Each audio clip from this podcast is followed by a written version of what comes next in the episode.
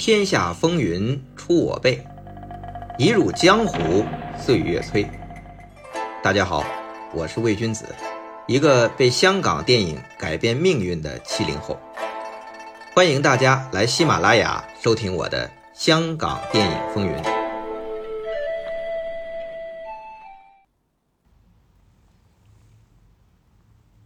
先说明一下，本期节目，嗯，不是《香港电影风云》第三季的一个计划中的，它是一个特别的一期。想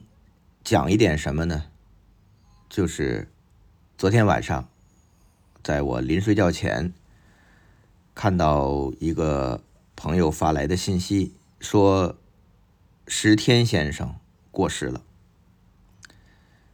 看到这个消息，我还是第一时间是不太敢接受的，因为经常会出现呃一些讹传啊，比如我记得是去年吧，说王宇过世，呃，传的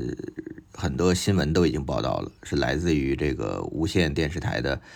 呃马海伦女士啊，她说的，结果大家都信了，我也在朋友圈发了，结果。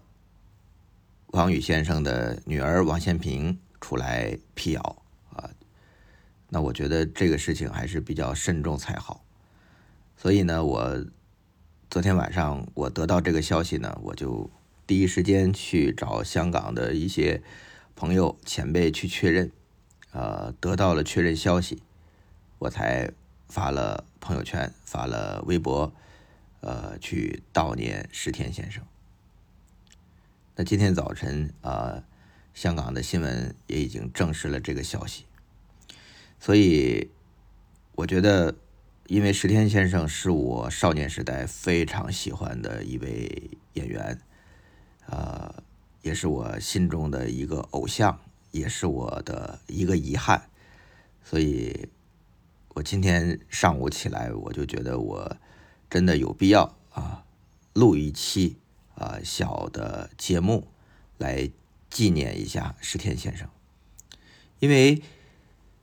石天先生，我看了一下微博的悼念，基本上都是我们这些七零后、八零后对他比较熟悉，但是对于年轻的观众啊，这些年轻的，比如九零后、我零零后，甚至更年轻的，到底知不知道石天，我不太清楚的。那十天呢？我必须要说一句，我第一部看他的电影是《英雄本色二》。《英雄本色二》其实是我录像厅时代最喜欢的一部电影，在那个时候其实是超越第一集的，因为他的整个的这个动作场面更加升级，他的这种兄弟情谊的刻画，虽然相比第一集没有那么。咱们说纯粹也好，集中也好，但是加了的龙四这个角色，真的是让我特别的喜欢，因为这个角色他是一个已经退隐江湖的大哥，被陷害啊，自己的亲人被杀害，然后流落到美国啊，是变得非常落魄，甚至精神失常，最后。在周润发饰演的这个小庄，他的这种激励，也是在这种动作的这种枪火的爆炸之下，也是重新振奋，然后和浩哥一起杀回香港，啊，为自己讨回一个公道。其实，在我那个少年时代，我看到这样一部戏，看到龙四这样一个角色的时候，真的是。非常的这个投入啊，然后认识到原来江湖的风险以及悲情，而龙四啊这个演员当时我是不认得的，呃，我当时看到这部电影的时候，我觉得《英雄本色二》里最吸引我的就是那一条线，就是龙四和小庄啊，就是周润发和石天，当然那个时候。我知道那个周润发那个小庄的扮演者是许文强，我也不知道叫什么，而那个龙四的扮演者我一直不知道，但是他精湛的演技啊，把那种前期的那种大佬的风范啊，已经是金盆洗手的那种恬淡啊，到后边那种落魄悲情，到最后振奋，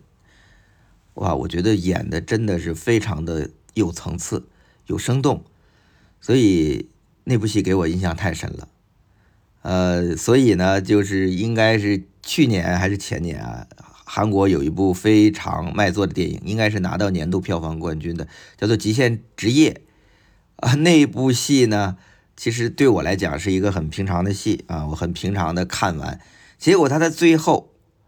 那是大家如果有兴趣的可以去看一部那个韩国电影，结果那部戏的最后，警察啊跟贼打完，突然有一座破沙发。这几个警察，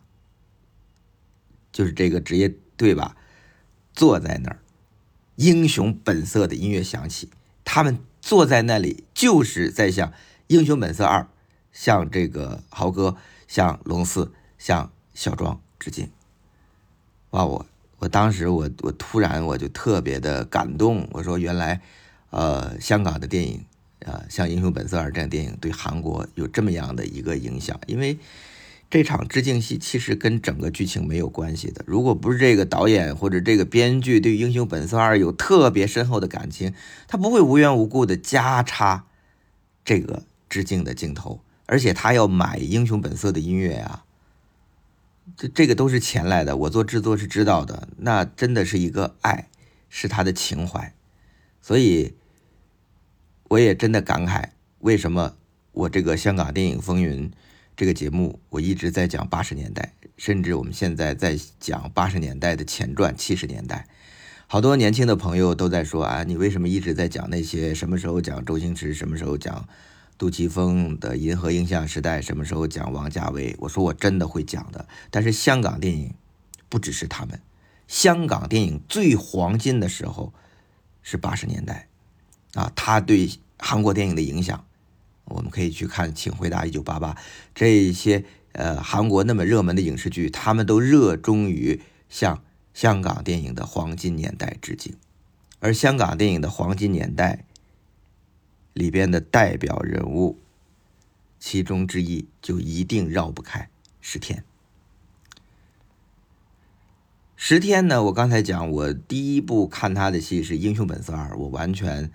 不知道原来这个演员。他是香港最有名的喜剧小将，啊，这个是我后来再去看其他的电影，比如《滑稽时代》《欢乐神仙屋》啊这些戏的时候，我才知道哇，这个也是石天。而在这两部戏中，他是惟妙惟肖的去学卓别林，啊，他学卓别林学到我那个时候，我我我其实我是对电影史。呃，对什么也不是很了解的我，但是我知道有个卓别林，我甚至一度以为他就是卓别林。所以十天的这个表演真的是非常厉害的。那再往，呃，这个是往前去追溯啊，在七十年代后期，哦，一系列的这种功夫喜喜剧，甚至是这个许冠文的电影里面。我们都可以看到石天的影子，啊，石天在那里边演重要的配角，啊，比如说这个《蛇形刁手》和《醉拳》，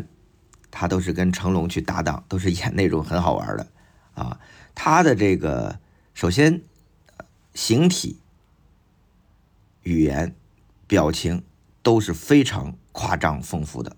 啊。他那种滑稽的表演，我都觉得是来自于漫画，啊，所以他那个时代已经让大家非常的眼前一亮。除了这个《醉拳》《蛇形钓手》，还有两部戏我印象特别深刻，就是《赞先生与赵千华》，呃，搏命单刀夺命枪，啊，他那个表演真的，你你演的甚至有时候都是反派的啊，但是你依然会被他给逗笑。啊，而且非常的抢戏。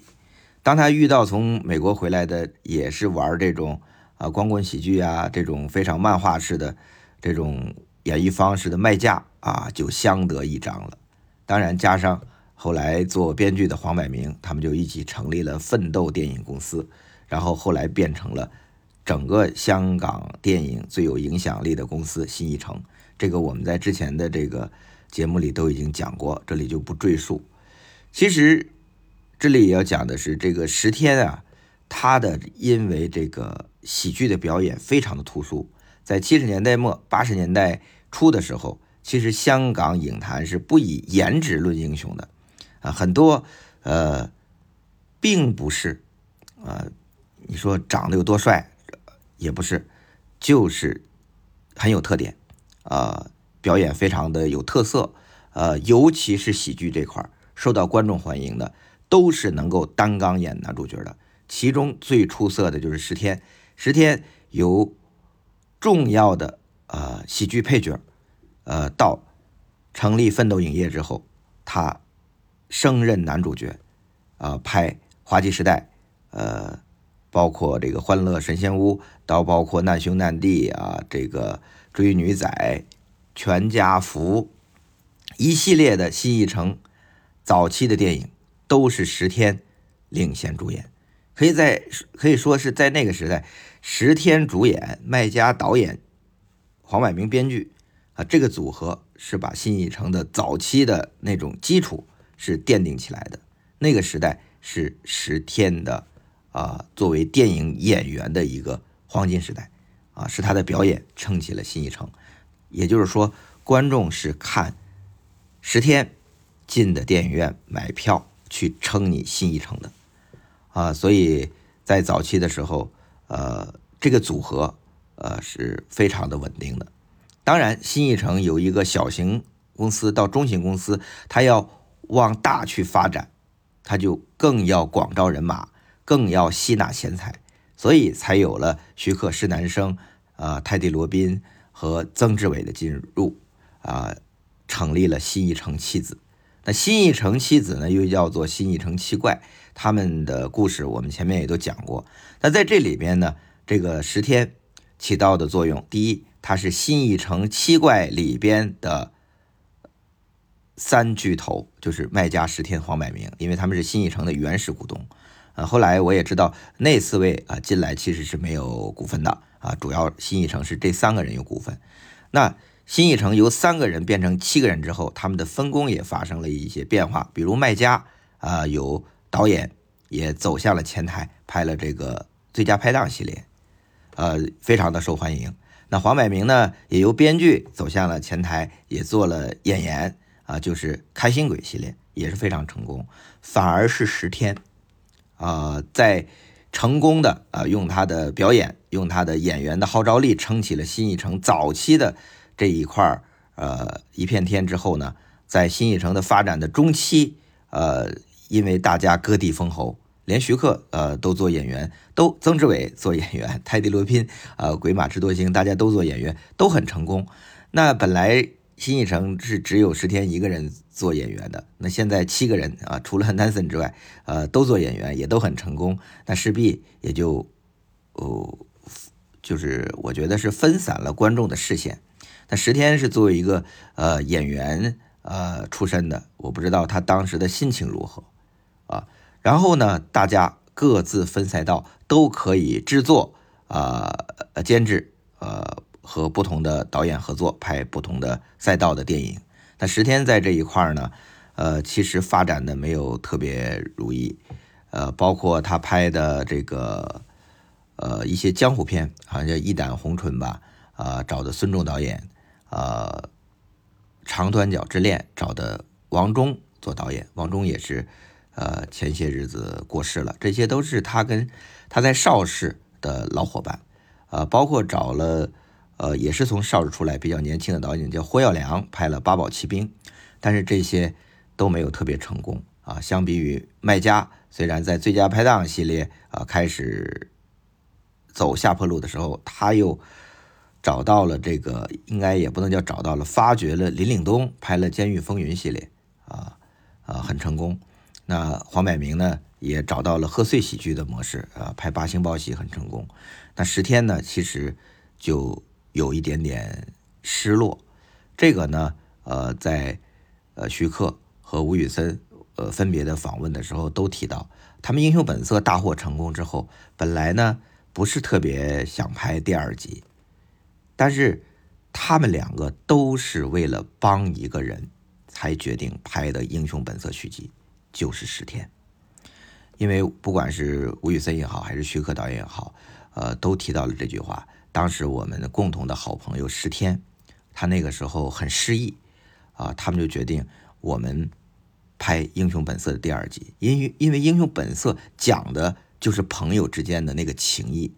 那我们拍第二集的理由就是把那个电影中的情谊送到生活中，就是我们来帮石天。所以就帮石天量身定做了龙四这个角色，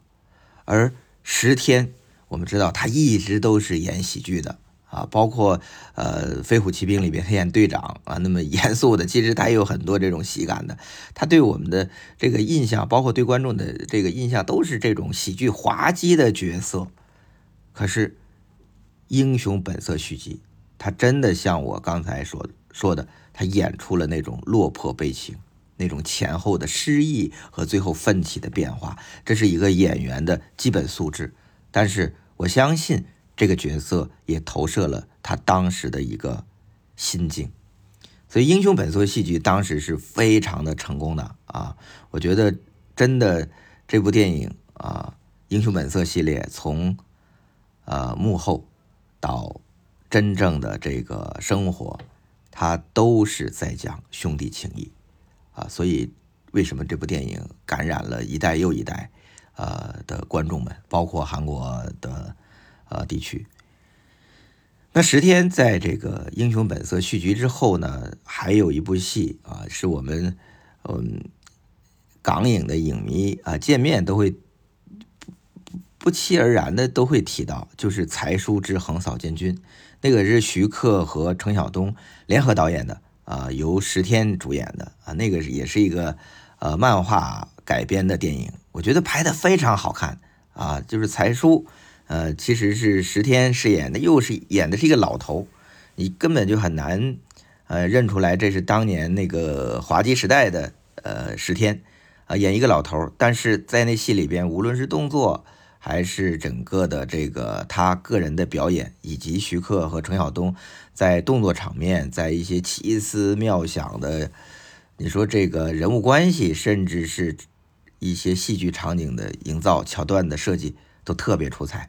啊！他讲的是才叔呢，就是 卷进了一群国民党的特工，要去呃消灭川岛芳子和溥仪的阴谋，他们去了伪满洲国。啊，这一系列奇遇啊，特别的漫画，尤其是张学友和袁奎那对活宝的角色，啊，印象深刻。啊，这个高丽红演的这个川岛芳子，梁家辉演的这个日本的那个坏人，还有一个呃，也已经过去的，呃，我很怀念的一个演员叫石美仪演的溥仪，啊，石天演的才叔。哎，这个戏也是我们那一代的。非常重要的回忆，不过很可惜，呃，即便是投入了当时最当红的徐克、程晓东联合导演啊改编自漫画的《才叔之横扫千军》，也是票房失利了。所以有时候你觉得是不是一种命运？呃，让石天在新艺城的这个中后期，呃，我觉得尝到了一些些失意，尤其是对比。呃，自己朋友，不管是徐克也好啊，还是黄百鸣也好，他们的那种成功，我觉得多少，我觉得这跟什么嫉妒啊，这些什么都没有关系。那种失落，真的会是有的。而且，石天在那个时候也开始，呃，转去经商了啊。所以在九十年代初呢，他跟麦家都相继退出了电影圈。呃，所以黄百鸣就说，我记得黄百鸣接受一个访问的时候说啊，石天呢，卖家呀比我聪明，啊，只有我傻傻的还在做电影，而他们两个人早就做其他的生意，也很成功，去打高尔夫球，去呃潇洒世界去了。我觉得呢，呃，这个话我认同一半，啊，确实，呃，他们退出了，呃，在香港电影的黄金年代，而且他们退出后不久，香港电影就陷入了低谷。你说他们是，呃，提前知道了香港电影已经不行了，还是说他们赚够了离开了？但是，我觉得对于石天来讲，他心里一直都有一种。我觉得叫不甘也好，或者是怎么讲呢？因为从十天的表演，从十天对于表演的这种热爱来讲，他退出电影不做电影，应该不是赚够了，而是说他有一种失落，他没有拍成他自己想拍的电影，或者是他对于表演的热爱，对于。自己心目中的追求都是出现了一定落差，才会遗憾的离开。我觉得他不是赚够了，呃，看到香港电影不行了。其实那个时候香港电影还是处在一个非常辉煌的时代，所以我觉得十天是带着遗憾离开电影界的。那当然，呃，他后来是非常坚定的，就是退隐了。反而是麦家在两千年前后是耐不住寂寞也好，其他原因也好，他又短时间的复出，包括跟黄百鸣合作《大赢家》啊，他跟许冠杰出来，他还演了一个电视剧，好像是《济公活佛》，他是耐不住寂寞的，反而是那个最爱表演的，呃，特别热衷给观众表演这种喜剧的石天，一直都没有出来，直到一五年左右。呃，洪金宝大哥拍《我的特工爷爷》，啊，他找来了许多以前的好朋友客串，其中就找来了麦家、徐克和石天，啊，他们三个人出来，其实就是老朋友聚一下，啊，那个应该是我们看到呃石天在台前表演的最后的呃影像吧。那石天呢，呃，我在做媒体的时候，其实我是非常想访问他的。而且有时候也挺，哎，我觉得这是一个这个命运弄人吧。新一城七怪啊，六个我都呃真正接触过啊，不仅是访问，有的还是呃生活中的朋友，但是唯独十天啊，一直是没有呃真正的接触过，呃，只是后来在林岭东导演的追思会上。我们有过一面之缘，我记得还是徐克导演，呃，介绍啊，麦家也说，呃，这是魏君子，来自于内地的电影研究者。我跟石天先生，呃，握手，我还说希望有机会能访问您，啊，也就是两三年前的事情啊，就没有想到石天先生就这么快就过世了，啊，这个对我来讲是一个呃遗憾吧，而且。石天先生给我们这些香港电影的影迷带来了非常大的快乐啊！他的这个角色，呃，我刚才提到的这些，真的是呃表演的非常的精湛，而且对于我们那一代是记忆犹新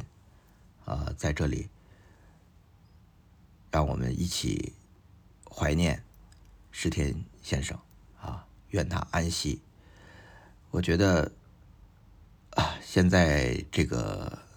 我们这个年纪，应该是已经到了很多我们熟悉的人陆续离开时候的这些消息越来越多，这就是人生吧。愿大家都安好。呃，后边我们香港电影风云节目还会继续。那这期节目呢是有感而发，所以说的呢可能有点语无伦次，呃，也可能磕磕巴巴，呃，但是确实发自内心，还请各位谅解。好，我们下期再见。